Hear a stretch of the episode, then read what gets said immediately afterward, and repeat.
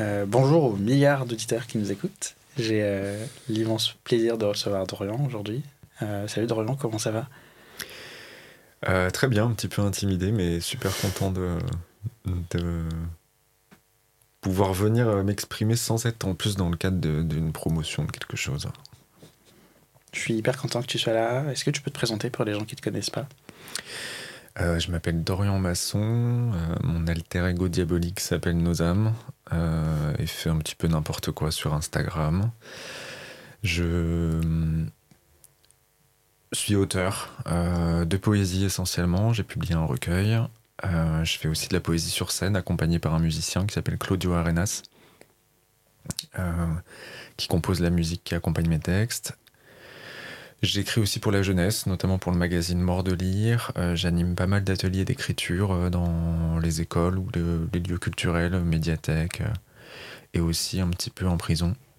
Euh, et à côté de tout ça, j'écris aussi pour la publicité.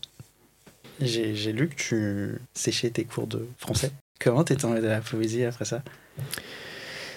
Euh, en fait, alors ouais, je, je séchais les, les, enfin, les premiers cours que j'ai séchés, même, c'était les cours de poésie euh, en première. Je me rappelle plus du nom du prof, mais ça m'a toujours fait de la peine parce que j'avais toujours été plutôt un élève exemplaire et le pauvre s'était tombé sur lui. Bah, ses cours m'intéressaient pas et donc euh, la découverte un peu de la rébellion, ça s'est fait avec lui. Et j'aimais pas la poésie euh, morte, quoi. J'aimais pas euh, étudier ces auteurs morts et disséquer des textes où on me disait ce qu'il fallait que je ressente parce que le mec avait fait une allitération. Ça m'ennuyait profondément et euh, donc c'est l'image que j'ai gardée très longtemps de la poésie. Ça restait une notion très abstraite dont j'avais franchement rien à faire. Euh, je savais dire que quelque chose était poétique, mais la poésie en tant que genre littéraire, j'en avais rien à faire. Et euh, par contre, j'ai toujours aimé écrire. Et euh, quand je suis revenu sérieusement à l'écriture, euh, ça devait être en 2018, euh, d'abord par la nouvelle. J'ai participé à des ateliers d'écriture.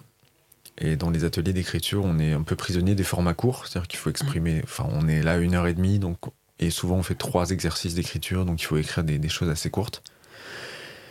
Donc j'ai écrit des textes courts qu'ensuite je lisais aux autres participants et euh, et quelqu'un m'a dit euh, bah, il est super ton poème. Et alors là je suis tombé des nues je savais pas que j'avais écrit un poème je crois que j'avais juste écrit une sorte de coup de gueule. Euh, il y avait beaucoup de colère enfin il y a encore beaucoup de colère dans ce que j'écris je pense mais Et là, j'ai réalisé que la poésie, ça pouvait ne pas rimer, ne pas être des- en quatrain, euh, en alexandrin, euh, qu'on se fichait de la métrique. Et donc, j'ai décidé d'aller lire de la poésie plus contemporaine. Alors, ça a commencé avec Charles Bukowski, euh, qui est un poète américain qui est mort en 94, je crois. Et qui a écrit toute sa vie de la poésie, entre autres, euh, trois, quatre romans aussi.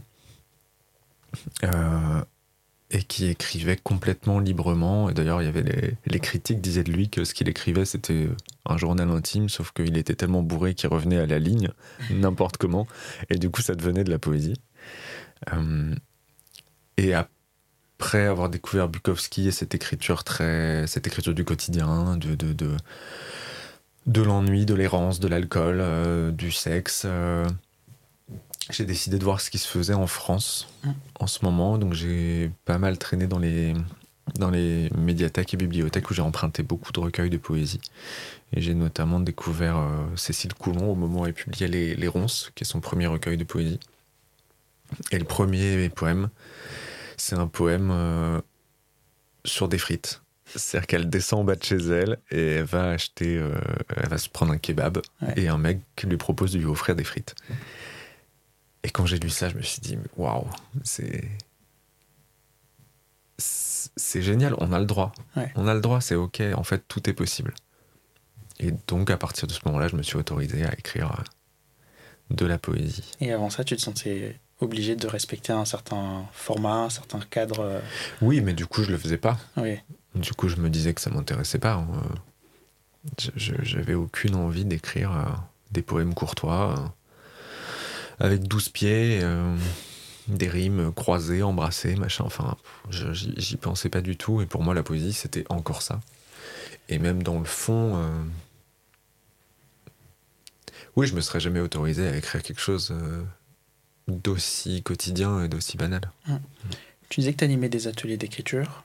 Euh, du coup, c'est important pour toi que les jeunes ou les gens en général qui participent à ces ateliers comprennent que la poésie, ça peut être plus que, euh, je sais pas, du Rimbaud Baudelaire, comme on, on l'apprend au lycée, un truc plus moderne, plus contemporain. Ouais, évidemment, c'est.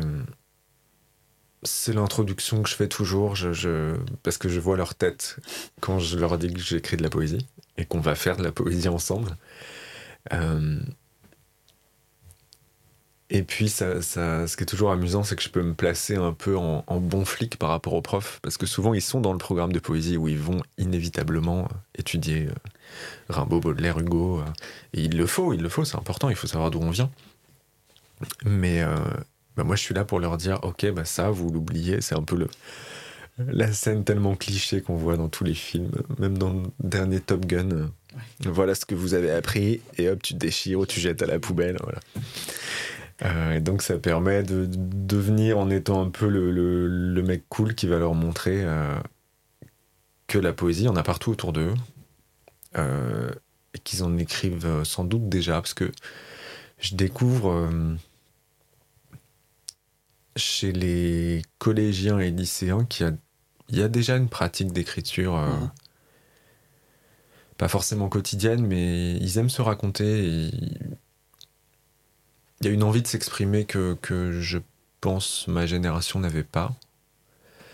Euh, bon, et à la fin des cycles d'ateliers d'écriture, ils sont trop contents et, et ils demandent quand est-ce qu'ils vont pouvoir refaire un atelier. Ouais. Et à ton avis, ça vient de quoi, ça Le décalage entre les générations euh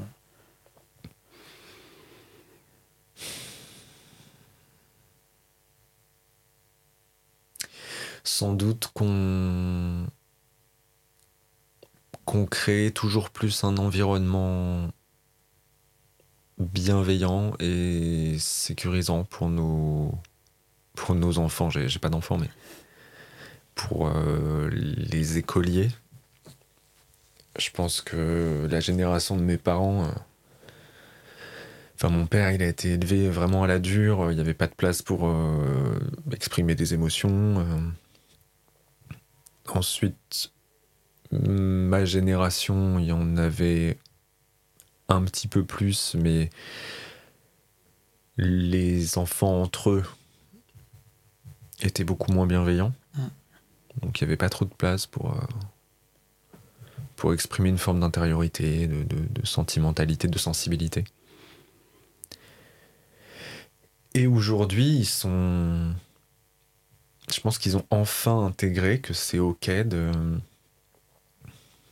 de parler de soi, de, ressentir des choses, d'exprimer euh, une fragilité, des besoins, euh, de la colère.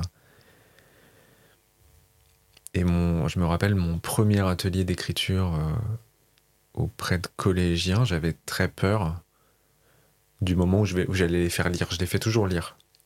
Mais je commence toujours en disant, mais bon, vous n'avez aucune obligation, je vais pas vous forcer, si vous n'êtes pas à l'aise. Bon, en fait, ils ont tous envie de lire. Tu leur fais lire quoi? Leur texte, pardon. Ah, ouais, je leur fais lire ce qu'ils ont écrit euh, en fin de, de, de, cycle. Et, euh, et putain, ils s'écoutent les uns les autres. Ils s'applaudissent. Ils se félicitent. Ils disent Waouh, trop, trop stylé ton texte et tout. Et c'est. Il y a des gamins qui, partent, qui parlent de, de d'un grand-père qu'ils peuvent pas aller voir dans un autre pays. Il y en a d'autres qui te disent que qu'ils ont perdu leur père. Enfin. Après, est-ce que c'est euh, géographique? Je sais pas. Je, fais surtout des établissements parisiens pour simplement par euh, confort logistique parce que c'est pas toujours évident de, payer euh, les trajets pour les établissements et tout. Mais moi, j'ai grandi en banlieue. Alors, est-ce que c'est ça? Je, je, je, sais pas. Je, je suis pas certain. T'as grandi à Évry? Euh, alors à Courcouronne, Courcouronne. qui est maintenant devenu Évry Courcouronne. Ok. Ouais. J'ai vu que tu avais réalisé un court métrage, il faut l'appeler comme ça, euh, sur cette ville. Mm. Et euh, j'ai retenu un passage que j'ai trouvé hyper profond. Tu disais à un moment dans le, dans le court métrage que tu avais fait la connaissance d'enseignants qui t'avaient connu enfant. Euh, et ça m'a vachement parlé parce que en grandissant, je me rends compte, je fais une sorte de redécouverte de- des figures qui sont très familières pourtant et tu t'aperçois un peu plus de leur humanité, euh, des choses qui, euh, je sais pas, qui pouvaient les inquiéter et auxquelles tu étais complètement aveugle avant. Ouais, complètement. J'ai. En fait, comme j'étais. Je travaillais beaucoup euh, pour la communication de la ville de Courcouronne, j'étais donc beaucoup en lien euh, de nouveau avec les établissements scolaires euh, dans lesquels j'avais été élève. Et. hum, Et oui, et j'arrivais face à d'anciennes figures d'autorité euh, qui, d'un seul coup euh, me traitaient d'égal à égal et que je découvrais euh, ben là aussi sensible, euh, drôle, euh, fragile. Il y a d'abord eu une espèce de... Parce que j'avais, oui, j'avais 20 ans, 21 ans quand j'ai commencé à, faire tout ça. Il y a d'abord eu une forme de déception, de, de désacralisation en fait. J'ai beaucoup de mal avec la désacralisation, je sacralise beaucoup tout. Et donc, euh, parfois, je, je voyais d'anciens profs qui étaient d'un seul coup très familiers avec moi et j'avais envie de dire, bah non, j'ai pas envie de ça. Et puis en fait, on les recroise encore après et. Et on pardonne, je crois. Enfin, je sais pas, il y a, beaucoup. Un, vrai truc de pardon. Et. euh,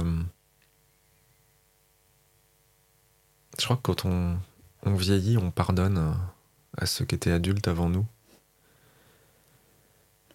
C'est peut-être parce qu'on on comprend aussi.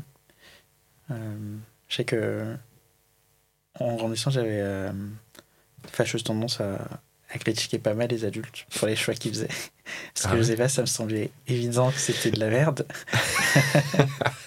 Mais je sais pas, maintenant que je commence à avoir un peu de responsabilité avec le travail et tout ça, euh, je réalise qu'il y a des choses qui sont pas si évidentes parce que ça, ça touche à plein de choses. euh, Il n'y a pas que toi que ça implique euh, dans l'histoire. Tu as une famille. euh, c'est des, des fois des petits détails, mais auxquels tu penses pas quand tu es enfant et tu es très dur dans la façon de juger les, euh, les adultes. Et c'est d'ailleurs un- une thématique que j'ai retrouvée un peu dans un des poèmes que tu as lu, Un père et un fils. Mm. Sur la fin, euh, quand tu dis est-ce qu'ils s'en souviendront, euh, je trouve ça très très profond aussi. Parce qu'en fait, on s'en souvient pas. Ouais. Je. Bon, je sais pas si mon père écoutera cet épisode. je vais parler de lui. Euh, Ouais, moi j'ai été très très critique de mon père. euh, Alors, pas enfant, mais euh, adolescent. Parce que je l'ai vu toute sa. Enfin, toute sa toute ma vie. se lever à 5 heures du mat pour aller prendre le RER et aller travailler. Dans son job de cadre, dans une compagnie d'assurance, euh, et revenir le soir, euh, après une heure et demie de transport aussi. euh. Et je me disais, mais pourquoi il n'a pas fait mieux? Et maintenant, je sais d'où vient mon père.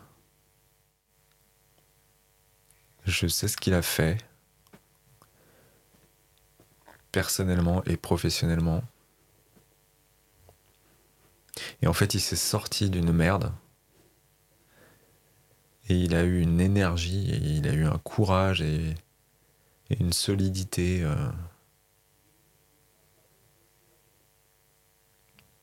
que je pense, moi, j'ai pas encore. Et, euh, et putain, se lever 40 ans pour faire 3 heures de transport dans la journée, euh, et puis ensuite gérer ta vie de famille, etc. Bah, c'est un peu héroïque, quoi. Enfin, je, voilà, je pense que c'est facile quand on est adolescent de dire ah bah pourquoi t'es pas devenu euh, activiste ou, ou, euh, ou footballeur professionnel ou voilà mais Et, euh, et euh, moi, j'ai un peu reconnecté avec le lien que j'avais avec mon père enfant euh, grâce aux photos. Euh, j'ai beaucoup revu de, de photos où je l'ai vu, euh, des photos et des, et des vidéos.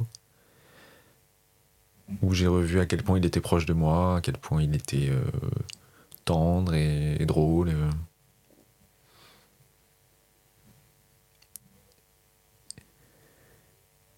Et donc je me... Ouais, moi je me souviens. Grâce, grâce, euh, grâce à ça. Et récemment, je me suis dit.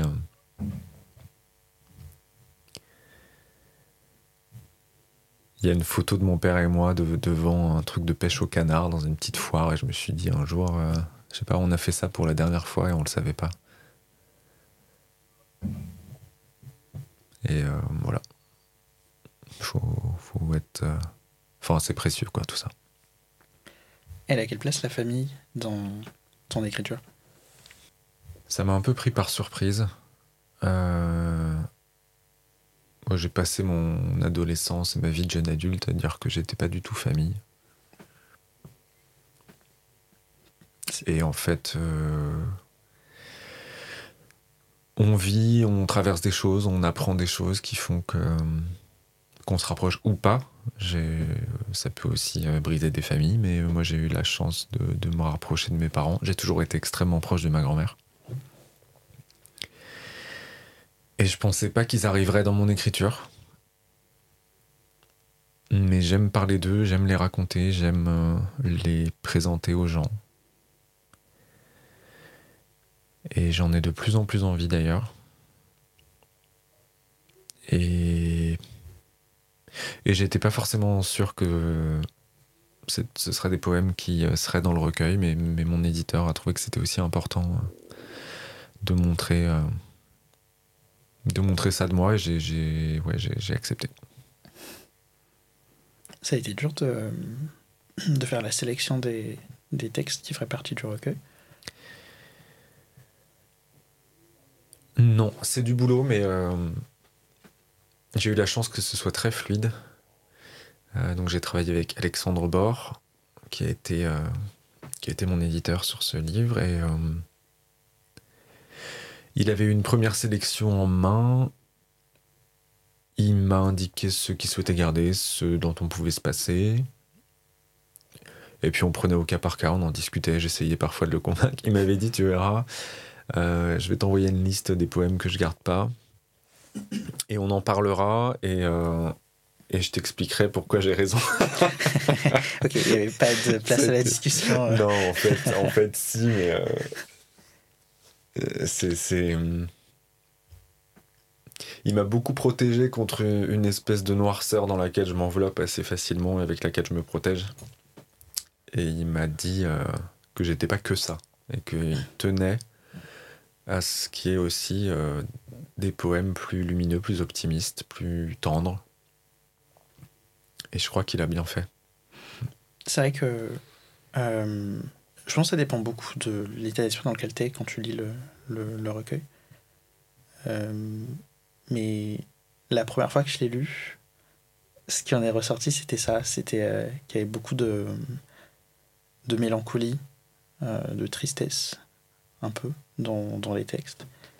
Mais en fait, à force de relire, si tu découvres une, une autre façon de- d'appréhender les textes qui est un peu plus lumineuse, un peu plus. Euh, euh, avec plus d'espoir, presque. Et je trouve ça fort de- d'avoir réussi à collectionner tout ça dans un même, dans un même recueil. Et que tous les textes réussissent à parler euh, au lecteur. Bah merci, j'es- j'espère. c'est, Ouais, c'est, c'est toujours très très dur. C'était un premier livre et euh, j'avais envoyé tellement de bah, de noirceur et de et de colère et de folie et je suis content qu'on ait réussi à garder. euh, Enfin, il y a aussi l'ordre des textes, en fait, qui est très Mhm. important. Je me rappelle que moi, je voulais finir sur un texte qui est, je crois, l'avant-dernier. Et euh, mon éditeur a dit non, on en met juste un autre, tout petit, très court après, qui, qui, ça finit sur exister devient plus facile. Et, et il a raison, enfin, voilà, ça a été un, un travail de, de, de, de mise à nu et de. d'apprentissage d'une forme de vulnérabilité. Enfin, de toute façon, euh, on met beaucoup de soi dans un livre, euh. Déjà en général, et puis de poésie. euh. Et ensuite, il y a le travail de lecture devant les gens. Enfin, c'est tout le temps euh, très, très impressionnant. Le recueil a été publié en avril 2022. Mhm. Aujourd'hui, tu as vachement plus de recul. Est-ce que tu arrives à, à te dire qu'il y a des choses que tu aurais aimé faire différemment, des textes que tu n'aurais pas forcément euh, gardés ou qui t'évoquent plus la même chose qu'au moment où tu les as écrits? Alors, il y a des textes que j'ai revisités depuis, euh, notamment pour, euh, enfin, quand je les lis Mm. sur scène. euh, et puis là, j'ai un travail de de création d'un album de, de textes de poésie en musique. Donc, je les ai réécrits pour, enfin, un petit peu réécrits pour ça.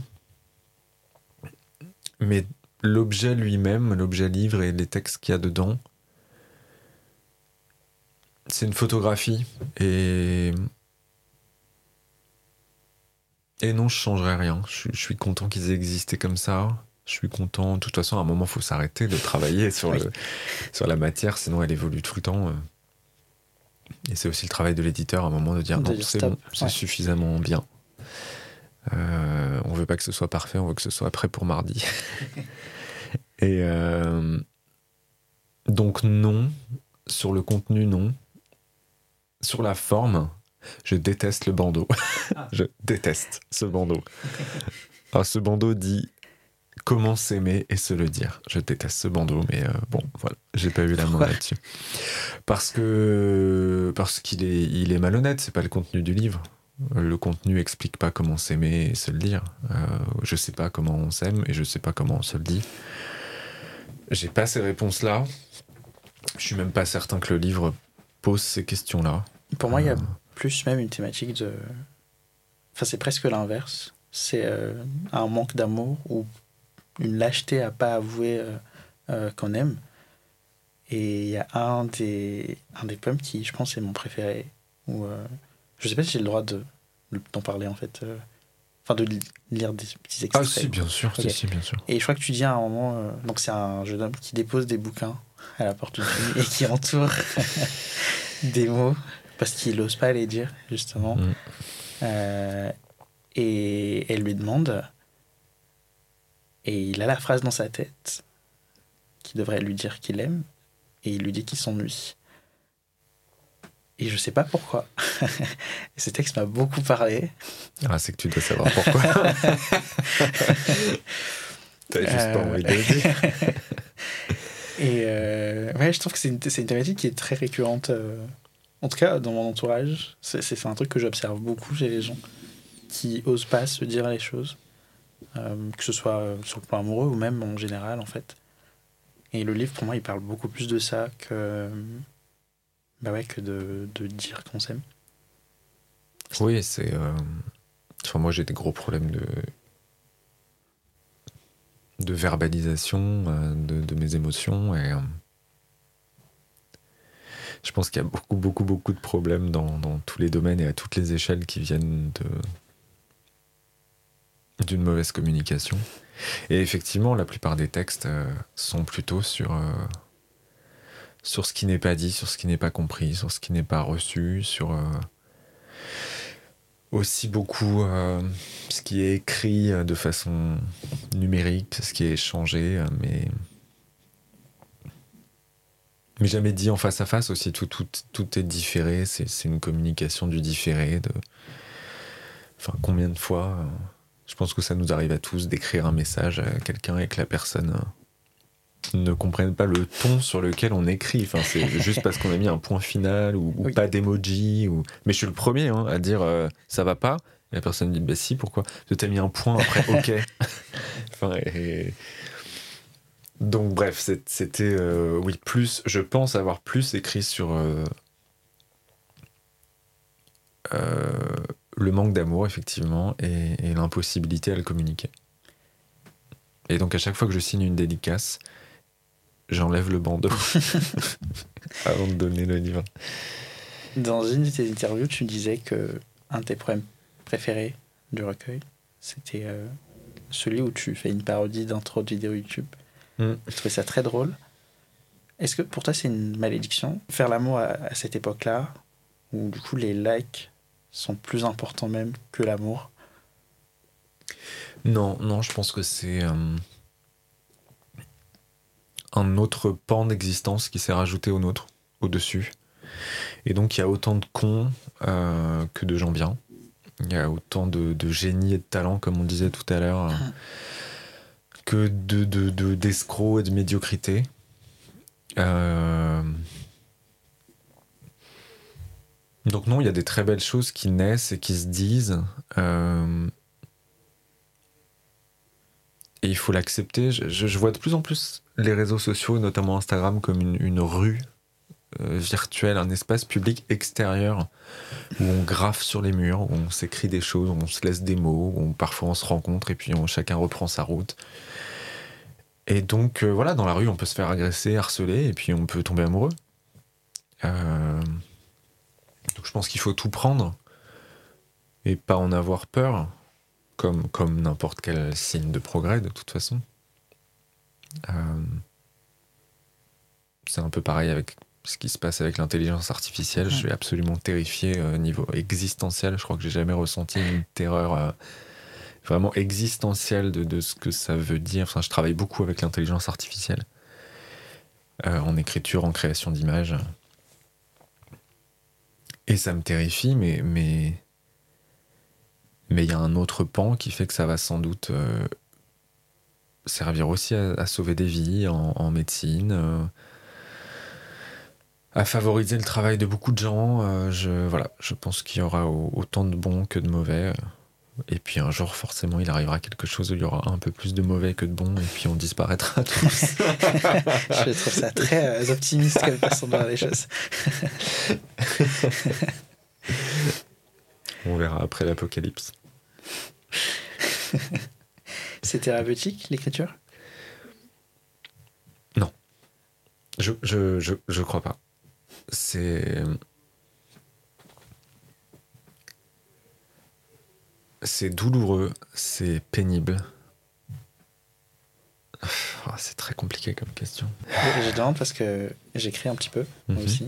Euh, J'ai écrit un roman euh, il y a quelques années qui ne sortira, enfin, qui sera jamais publié parce que j'en suis à réécrire mon premier jet des dizaines, dizaines de fois parce que j'ai pas d'éditeur justement et euh, il n'y a pas de notion de stop donc ça me paraît pas parfait.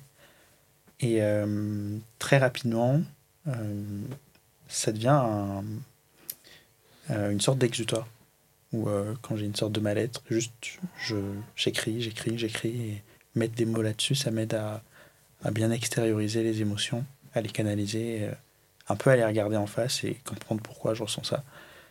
Et derrière, ça m'aide à aller mieux. Ben en fait, euh, je, je, je déteste écrire, mais je suis tellement en souffrance quand j'écris pas qu'à un moment il faut que je m'y mette. Mais moi, c'est un peu euh, quand je déroule ce que je ressens dans le texte, donc quand, quand j'écris, je j'ai plutôt tendance à rentrer dans une boucle et, et à me. Disons qu'en en me confrontant à ce que je ressens parce que je l'écris, euh, souvent ça a tendance à un peu amplifier ce que je ressens. Donc c'est pas toujours très bon. J'ai déjà fait l'expérience de tenir une sorte de journal. Mhm.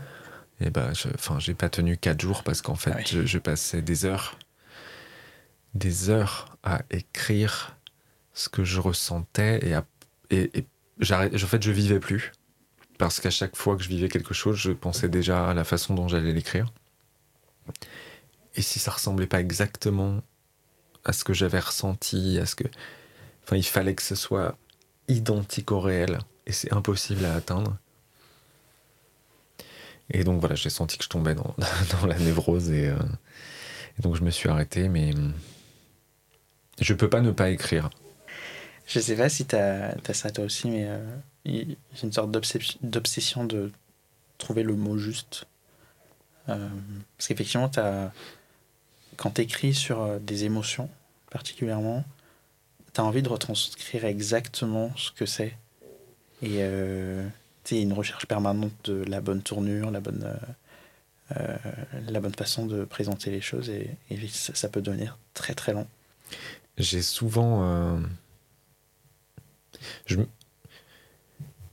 je me relis assez peu. C'est-à-dire que, que, cette réflexion, je l'ai pas pendant l'écriture parce que je me refuse de m'arrêter en cours de route. C'est comme si euh, je me mettais à courir. Si à un moment je m'arrête pour faire une pause, en fait, je vais jamais me remettre à courir. Donc, euh, je vais toujours au bout du texte. Et c'est souvent quand j'y reviens longtemps après, donc quand le texte va exister, en fait, donc soit parce que je vais le poster euh, sur les réseaux, soit parce que ça va être dans un livre ou dans une revue. À ce moment-là, je le, je le relis. Et là effectivement s'enclenche cette espèce de truc un peu chirurgical de, non c'est pas ce mot là et...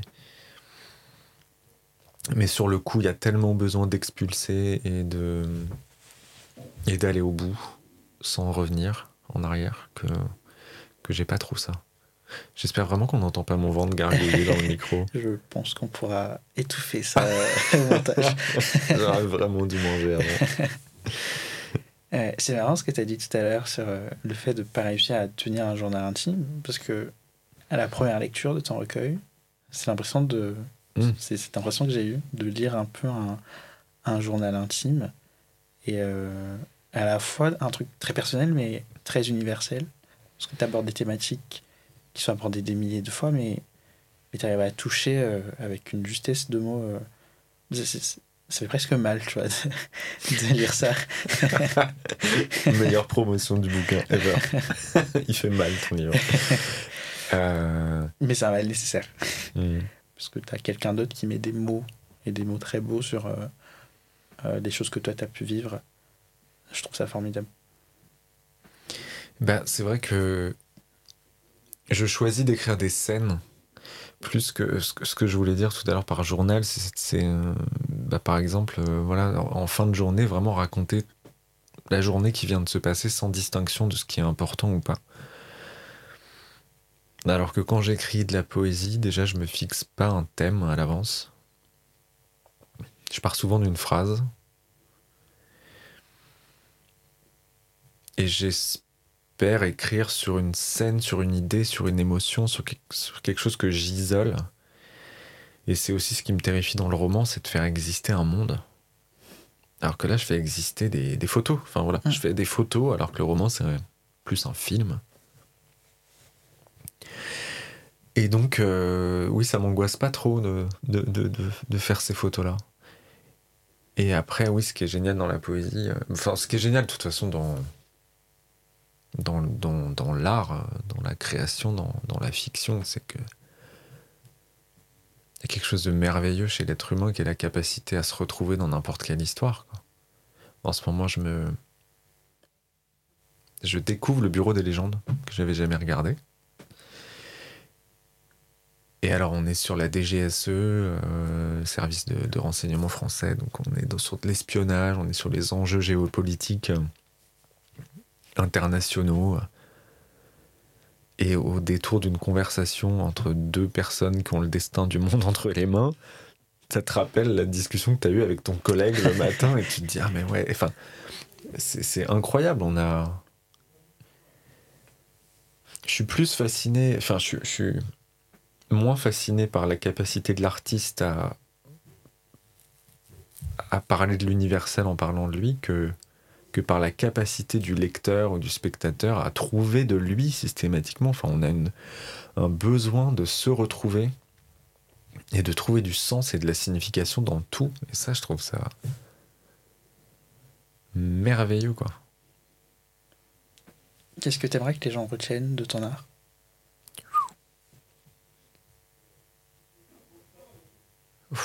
Tu m'as bloqué là. C'est profond. Alors, retiennent. euh, Tu sais ce que t'aimerais que ça leur évoque? qui sont pas seuls.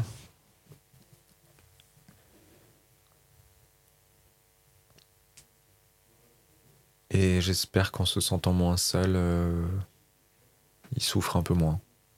C'est une thématique qui revient beaucoup, le- la solitude, dans tes textes, que ce soit dans le recueil ou même euh, sur ce que tu publies sur Instagram. C'est quoi la place qu'elle a dans la création et dans ta vie en général et ton rapport à la solitude? Dans la création, euh, surtout dans l'écriture, il n'y a, pas plus solitaire comme, euh, activité que, se foutre devant un ordi et, et taper sur un clavier. Et ça m'insupporte. Euh, c'est ce qui est très dur, hein. c'est ce silence, cette immobilité hein, et cette solitude. Euh, dans ma vie personnelle, euh, j'étais un enfant très seul. Euh, je cherchais la solitude. J'ai un frère et une sœur, mais on n'a pas grandi ensemble, donc j'étais fils unique à la maison. Mes parents étaient pas jouaient pas avec moi. Enfin, je me suis vraiment construit euh, seul. Ensuite, euh, j'ai été élevé par euh, Internet. Donc là aussi, très seul.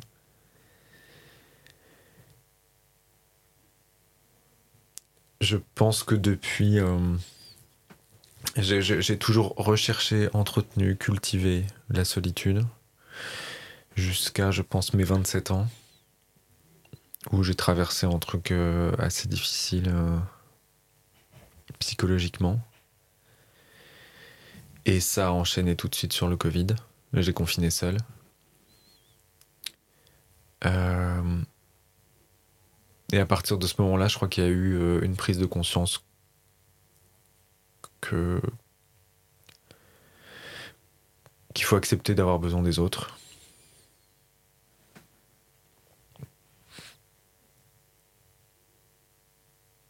Et bon, j'y travaille encore, mais euh, mais je, je, je- j'invite euh, de plus en plus les autres dans ma vie. Et j'accepte que je suis pas capable de tout faire tout seul.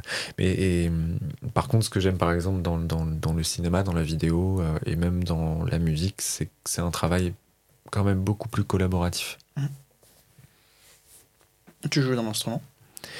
Je joue du piano, un peu de guitare, de la batterie, de l'harmonica pour déconner.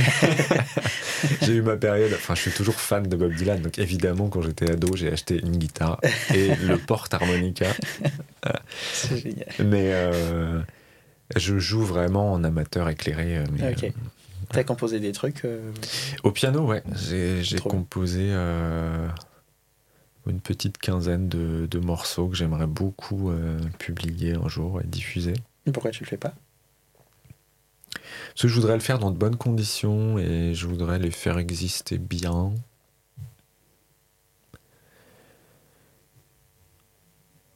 Bon, enfin, tu sais, c'est euh, comme tout. hein, pourquoi, pourquoi on fait pas ça? Bah, Parce qu'on attend le bon moment. J'imagine que le bon moment hein, n'arrive jamais, mais, mais je pense qu'une fois que j'aurai euh, publié mon, mon album de, de- de poèmes en musique, euh, le prochain projet musical que, que je ferai, ce sera de publier ça, de diffuser ça. Sur la solitude, il y a une citation de.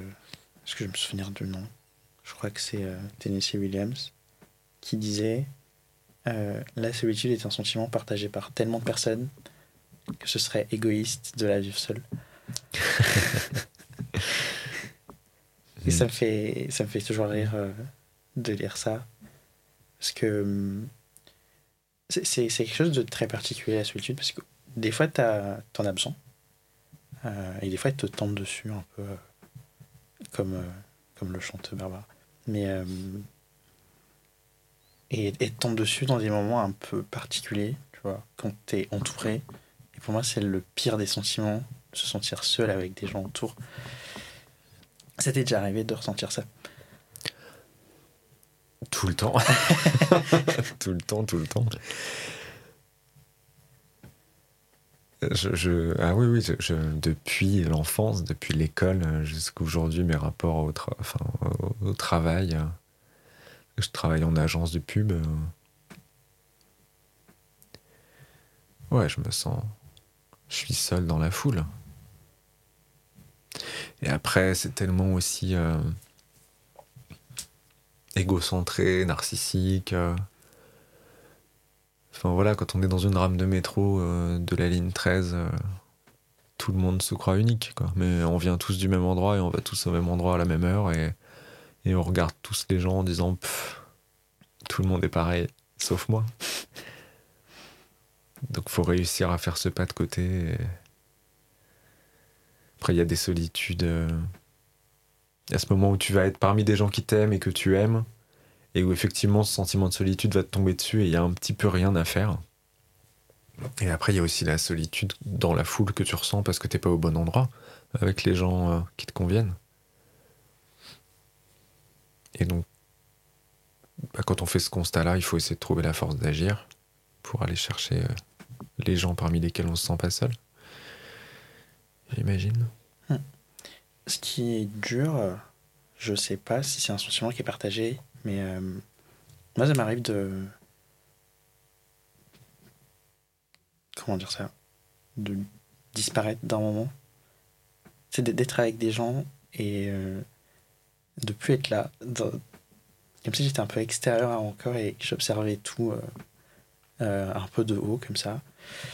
Et ce qui est difficile, c'est des moments dans lesquels je deviens presque hostile, tu vois, même avec les gens que j'aime bien. Et ça va être horrible pour les gens autour, mais euh, je sais pas comment les gens font pour pas me fuir complètement. bah, c'est que par ailleurs, tu dois être très sympathique. J'espère. bah, je pense que. On s'autorise pas assez, euh, sans doute, à être seul. Je pense qu'on a besoin de beaucoup plus de temps seul. Et alors.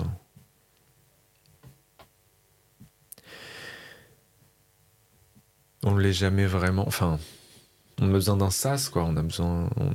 On n'est pas seul au travail, on n'est pas seul dans notre couple, on n'est pas seul euh, dans nos familles, on n'est pas seul euh, au cinéma. Et je pense qu'on bah, c'est paradoxal parce que je dis un petit peu l'inverse de ce que j'ai dit tout à l'heure, mais on, a besoin des autres, mais on a aussi tellement besoin de de nourrir cette, aussi cette animalité solitaire. On a besoin à un moment de de s'affaler sur le, sur le canapé et, et de glander et d'être un peu un lion euh, grognon euh, pendant des heures. Je pense que c'est ok. Ouais. Je crois que ça aide pas. Euh, la, solitude est tellement mal vue. Mhm. Mais c'est sans doute aussi parce que ça veut dire les deux à la fois, tu vois. C'est, ça englobe la solitude voulue et, et, celle que tu subis en quelque sorte. Et ça devient très dur de faire la distinction euh, et de l'expliquer aux gens, je trouve. Ouais, parce que du point de vue des autres, et, et on, on, est tous dans, dans un rôle et puis dans l'autre, mais du point de vue des autres, j'ai besoin d'être seul, ça veut dire j'ai besoin d'être sans toi. Ouais. Et c'est dur à recevoir, c'est vrai que c'est dur à recevoir. Mais euh, on a tellement euh, on a tellement besoin des autres, mais on a aussi tellement besoin que les autres aient besoin de nous. Et donc quand quelqu'un nous dit à un moment je n'ai pas besoin de toi pendant quelques heures, c'est dur, hein. il faut beaucoup de maturité pour, euh, et de confiance pour se dire que l'autre est là. L'autre ne part pas, l'autre va revenir. Ah, on est, on est, on est, on est une sale race. Hein. L'humanité, vraiment. Euh. J'aime bien les relations où, euh, euh, les relations au sens large, où tu arrives à être seul avec quelqu'un. Justement, les gens ont compris et accepté que tu partirais pas.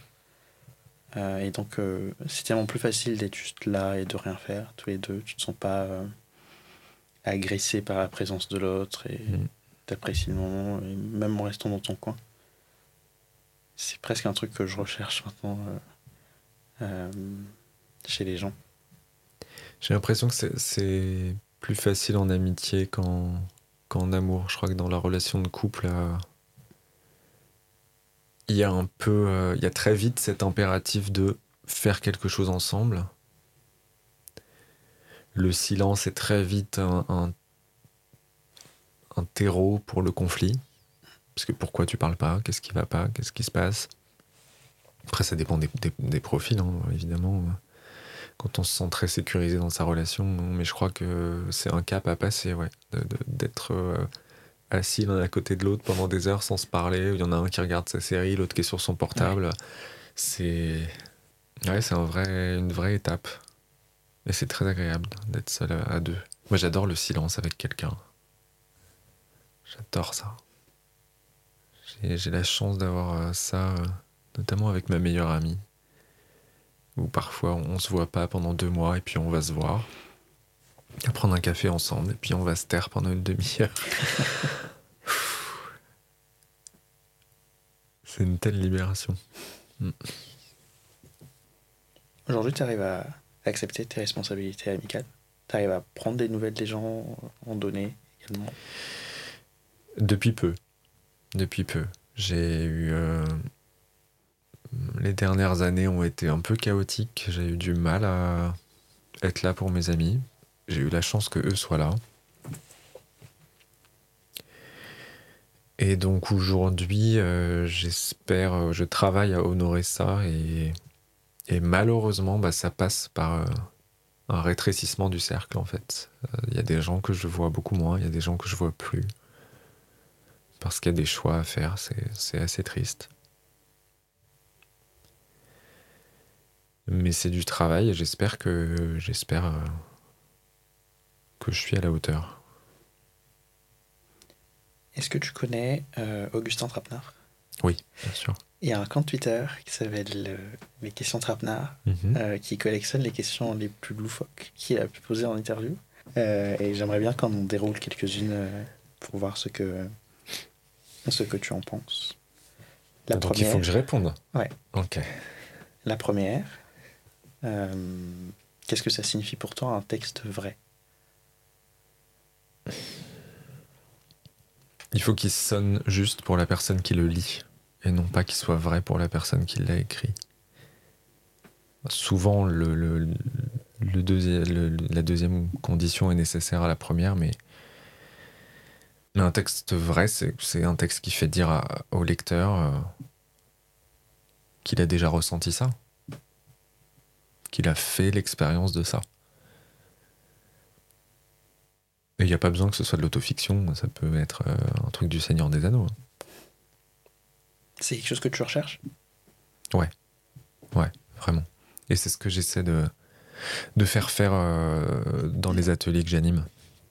Je leur dis toujours, ouais, c'est de faire du vrai, c'est de faire du, du juste. Mais c'est le même truc que le, que le travail de l'acteur. On dit qu'un acteur joue bien quand il joue juste. On dit Ouais. ça sonne juste ou ça sonne pas juste. Et l'acteur est pas en train de jouer quelque chose qu'il a vécu. Ouais. Mais on y croit. Une deuxième question. Tu souris trop, j'aime pas ça. Celle-là, elle était assez marrante. Dans quelle mesure l'écriture permet de regarder le monde avec plus d'attention? Je vais prendre le truc à l'envers. Je vais dire que c'est parce qu'on a la maladie de voir le monde avec trop d'attention qu'on a besoin d'écrire. Je crois que c'est une maladie. hein, Toute forme de créativité, je pense, est, une maladie, mais je pense que l'écriture, c'est un besoin de figer le réel, de faire exister euh, quelque chose qui, qui s'en va. Et j'imagine que les écrivains euh, voient tout, entendent tout, retiennent tout, et ont le besoin pathologique que, que, que ça ne meure pas. Je pense que l'écriture, c'est la peur de la mort aussi. hein. C'est garder, c'est écrire sur le. C'est mettre sa main sur le mur d'une grotte, quoi. C'est j'étais là, regardez, c'est ma main, j'étais là, j'ai vécu. Même si je vais mourir, vous allez me voir. Donc, euh, voilà, je sais pas si écrire m'aide à, à voir le monde avec plus d'attention. Je pense que malheureusement, j'ai j'ai- j'ai pas besoin de ça et j'aimerais bien faire un peu moins attention à tout. T'as l'impression de, de reprendre le contrôle de, du monde, de ta vie en écrivant, ou plutôt de le perdre à l'inverse? J'avais cette impression un peu, un peu euh, ce truc de complexe de Dieu euh, euh, quand j'écrivais des scénarios de, petits courts métrages que je, que je faisais avec des copains, mais j'avais beaucoup plus l'impression de créer un monde et du coup d'avoir le contrôle sur ce monde et de pouvoir même me mettre en scène moi à travers des personnages et donc euh, réécrire un peu ma vie et tout ça. J'avais l'impression de ce contrôle-là quand j'écrivais euh, du cinéma, entre guillemets. J'arrive pas du tout à exercer et entretenir ce, et créer ce contrôle dans, dans euh, la littérature, dans, la poésie, etc. J'ai l'impression... Euh,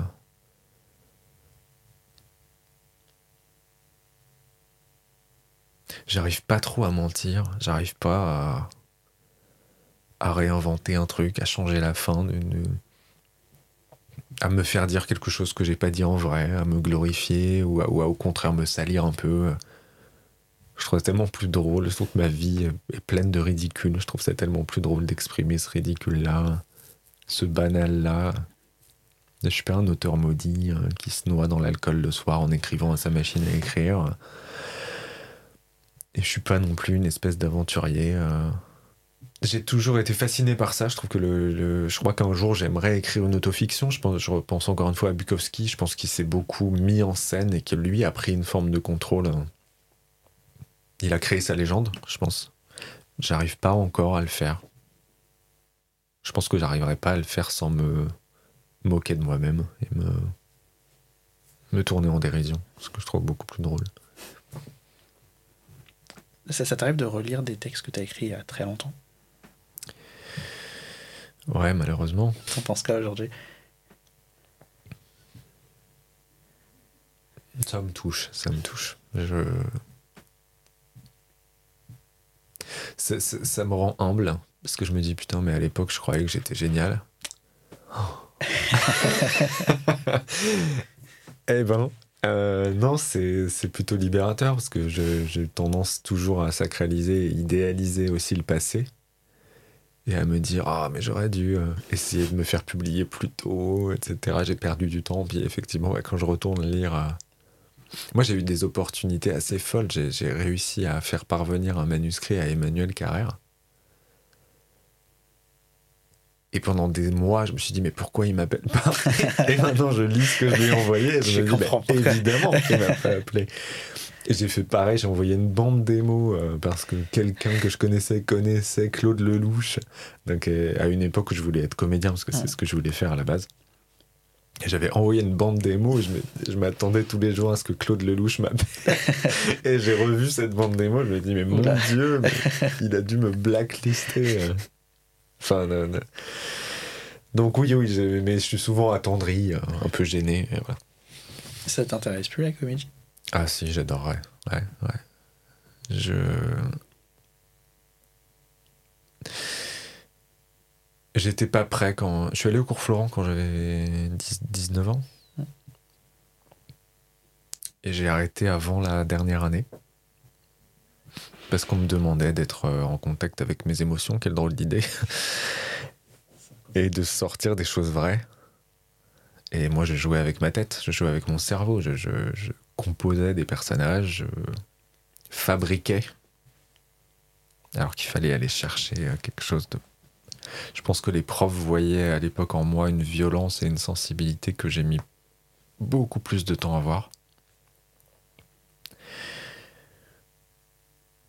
Et donc je me sentais beaucoup plus à l'aise dans le contrôle, euh, à raconter des histoires, à mettre en scène, à être celui qui dirigeait, etc.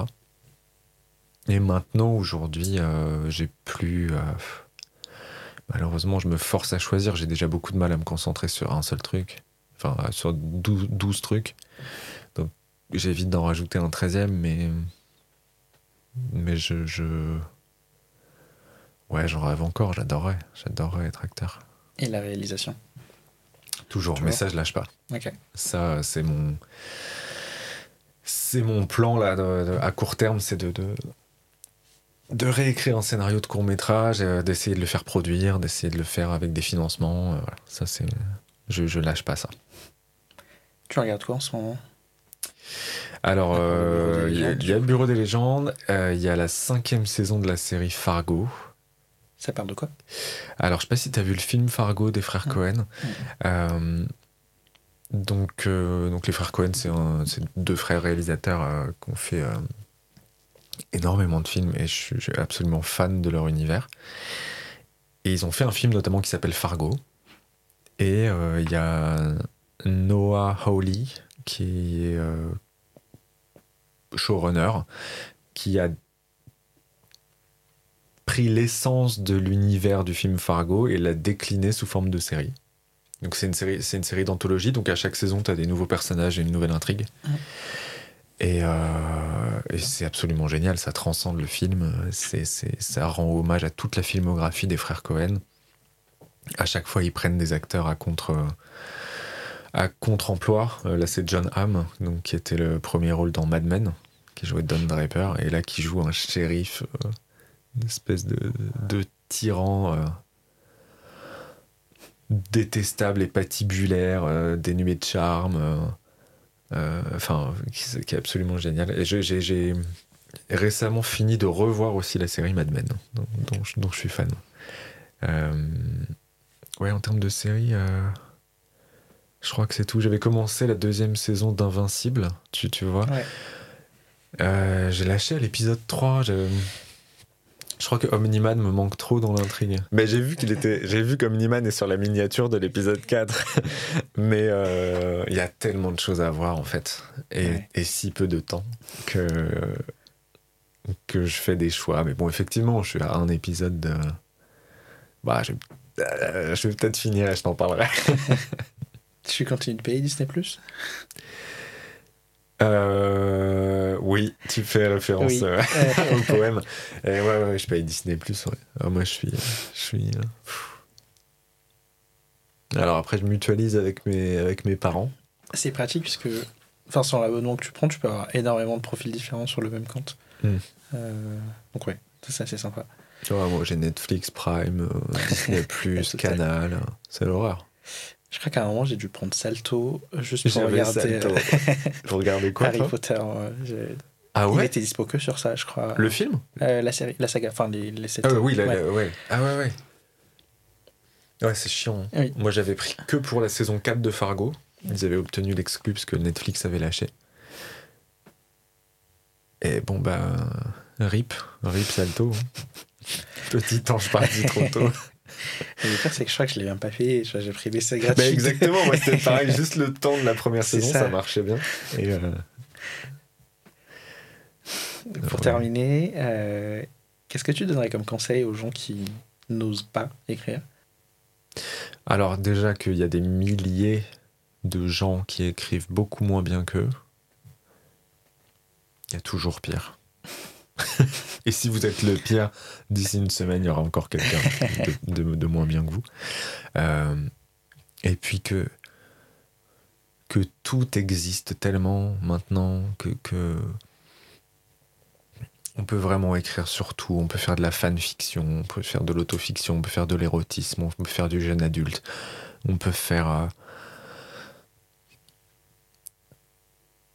tous les genres, toutes les formes leur public.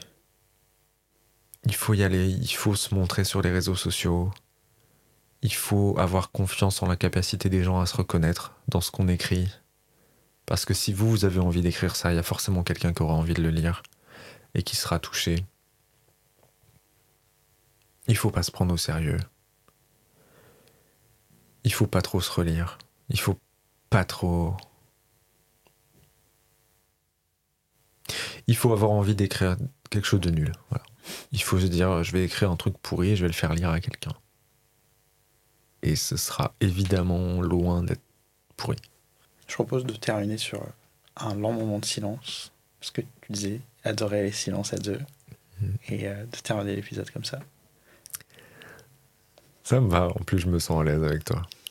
Je peux dire merci avant le silence quand même. Je pense. Merci beaucoup. C'était un très bon moment. Merci beaucoup d'être passé.